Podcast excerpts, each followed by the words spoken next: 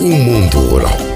Dicas e novidades no mundo da agricultura, fruticultura e agropecuária.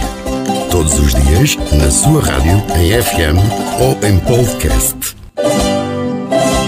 Governo já definiu quais são os setores abrangidos pelo regime que permite diferir o pagamento das contribuições para a segurança social. Perante o aumento dos preços dos combustíveis e energia, os trabalhadores independentes e as empresas dos setores mais afetados podem diferir o pagamento das contribuições para a segurança social relativas aos meses de março a junho. O Governo já definiu quais são as áreas de atividade que podem beneficiar desta medida. Este regime prevê que um terço do valor das contribuições é pago no mês em que é devido e o montante dos restantes dois terços é pago em até seis prestações iguais e sucessivas a partir de agosto, sem juros. A portaria publicada em Diário da República define também que as entidades empregadoras e os trabalhadores independentes que tenham procedido ao pagamento da totalidade das contribuições referentes ao mês de março podem beneficiar do deferimento da totalidade das contribuições referentes aos meses de abril e maio. O regime de diferimento das contribuições é então aplicável às entidades empregadoras e aos trabalhadores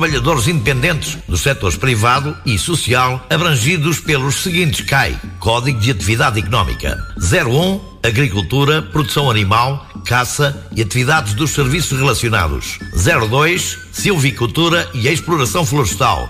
03 Pesca e Aquicultura. 101 Abate de Animais, Preparação e Conservação de Carne e de Produtos à base de carne. 103 Preparação e Conservação de Frutos e de Produtos Hortícolas. 104 Produção de óleos e gorduras animais brutos. 105 Indústria de laticínios 106 Transformação de cereais e leguminosas Fabricação de amidos, de féculas e de produtos afins 109 Fabricação de alimentos para animais 1102 Indústria do vinho Abrange ainda estes códigos mencionados em tabela de atividades para efeitos de IRS. Abrangidos 1003 engenheiros, 1004 engenheiros técnicos, 1318 biólogos, 1410 veterinários. O mundo.